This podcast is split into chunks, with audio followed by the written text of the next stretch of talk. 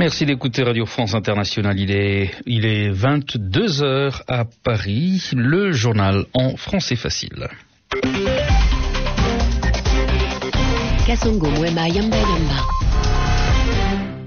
Avec Dominique Tinza, bonsoir. Euh, bonsoir Kassongo. La France ouvre une enquête contre X pour homicide involontaire après l'accident de l'A310 de la compagnie Yemenia qui s'est écrasée aux Comores. 66 des 153 personnes à bord étaient des Français, notamment Baya Bakari, 12 ans, l'unique rescapé.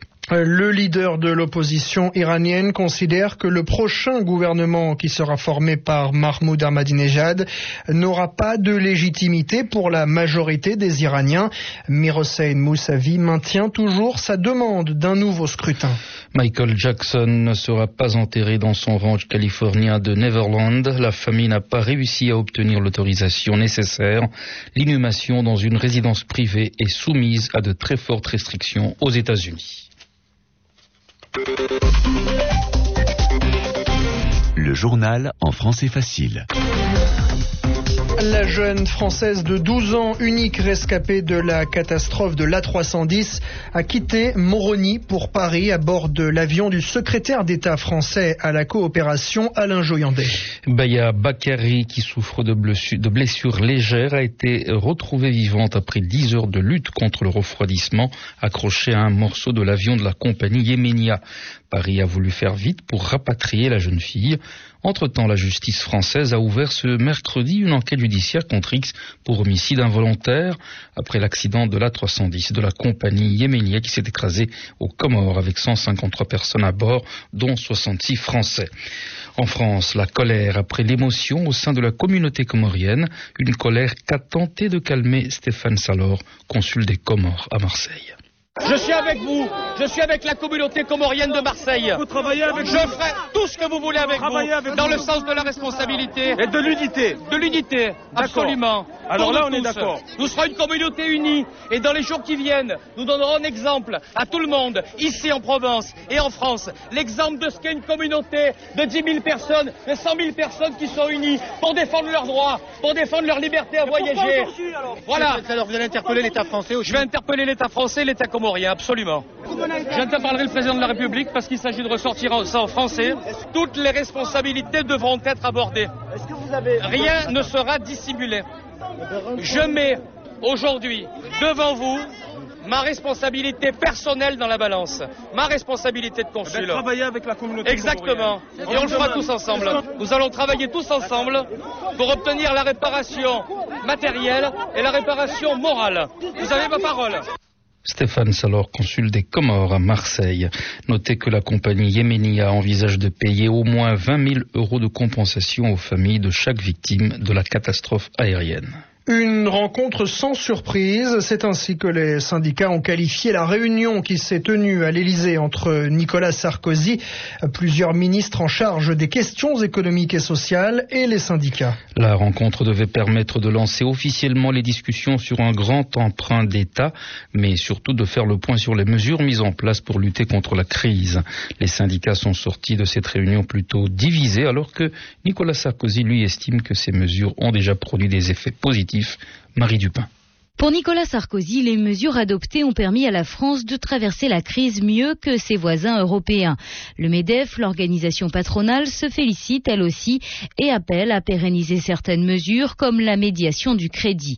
En revanche, du côté des syndicats, les avis sont très partagés. François Chérec de la CFDT note des avancées positives et se réjouit de l'ouverture de deux nouveaux chantiers, l'un sur les aides aux entreprises et l'autre sur l'indemnisation des CDD et des intérimaires. Discours beaucoup plus radical de la CGT. Pour Bernard Thibault, la dimension des résultats de cette réunion n'est pas proportionnelle à sa durée. Pour la CGT, la France ne peut pas se contenter d'aller un peu mieux que les autres.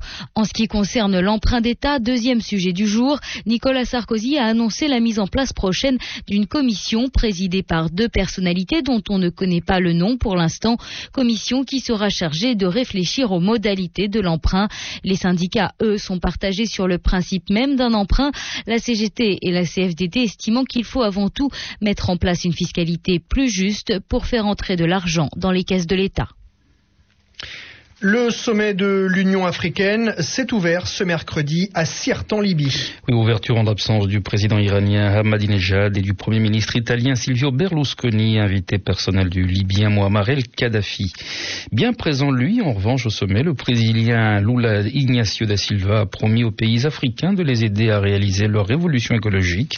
Le président brésilien a également défendu sa vision d'une coopération entre les pays du Sud, unique moyen de lutter contre les inégalités au niveau mondial. Le chef de l'opposition iranienne considère que le prochain gouvernement qui sera formé par le président Mahmoud Ahmadinejad n'aura pas de légitimité pour la majorité des Iraniens. Candidat malheureux à la présidentielle du 12 juin dernier, Mirosen Moussavi maintient toujours sa demande d'un nouveau scrutin. Le candidat indépendant Mehdi Karoubi ne reconnaît pas la victoire d'Ahmadinejad et refuse de participer à son investiture. On le voit, l'opposition iranienne ne cède pas, mais quelle stratégie adopter face à un pouvoir aussi déterminé, Ahmad Salamatian vit en France. L'ancien vice-ministre iranien des Affaires étrangères, député d'Ispahan jusqu'en 81, est interrogé par Aurélien Colli. Depuis 48 heures, on a assisté à plusieurs communiqués de l'association des religieux combattants de l'ex-président Khatami. Il y a la position de M. Moussavi et position de M. Karoubi. Tous sont unanimes pour dénoncer le résultat de cette élection comme illégitime. Ayant pris cette position, ils veulent s'installer dans la durée.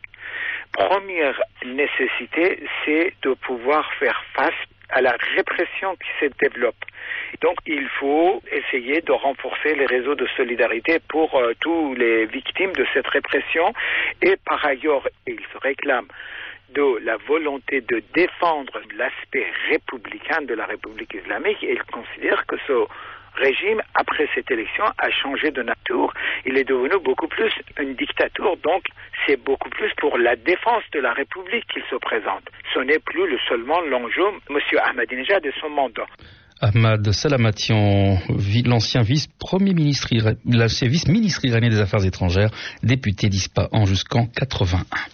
La Suède a officiellement pris la tête de l'Union européenne ce mercredi. Pour ces six mois, la tête de l'Europe des 27, Stockholm s'est fixé comme objectif de combattre le réchauffement climatique, avec comme temps fort le sommet de Copenhague au mois de décembre. Démission surprise du Premier ministre croate. Ivo Sanader a décidé de quitter son poste plus de deux ans avant la fin de son mandat autre grosse surprise, il a indiqué vouloir abandonner la vie politique. Manuel Zelaya a quitté les États-Unis pour Panama où il va assister à l'investiture de Ricardo Martinelli, le nouveau président panaméen. Avant de quitter Washington, le président déchu du Honduras a annoncé qu'il retardera son retour à Tegucigalpa, retour initialement prévu pour demain jeudi.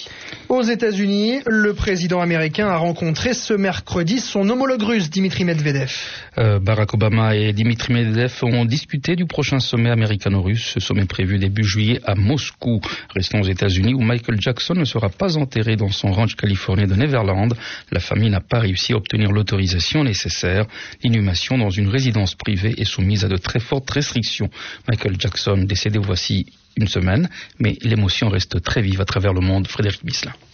Ces derniers jours, le décès de Michael Jackson a occupé la première place dans la plupart des médias de la planète. Dans les 24 heures qui ont suivi la mort du chanteur, 5 millions de minutes de temps d'antenne ont été consacrées à l'événement. Plus de 120 000 articles ont été publiés dans les journaux. Des musiciens du monde entier ont salué la mémoire du roi de la pop à l'occasion de concerts ou de festivals. Les hommages ont été individuels mais aussi collectifs et plus ou moins intéressés. Ainsi, un village ukrainien, souhaite aujourd'hui se rebaptiser Jackson, plus facile à prononcer. L'objectif est affiché immortaliser l'idole, mais aussi attirer des touristes. En Chine, des DVD pirates commémorant la star sont d'ores et déjà disponibles dans les boutiques de Pékin. La compilation de presque 50 années de carrière de Michael Jackson se vend très bien. D'après une étude canadienne publiée cette semaine, une douzaine de pays n'ont pas été atteints par cette frénésie. L'Iran, l'Arabie saoudite, le Honduras, entre autres, et puis le Québec, où la mort de Michael Jackson est passée au second plan le week-end dernier, derrière les résultats de hockey sur glace. Fin de ce journal, merci de l'avoir suivi.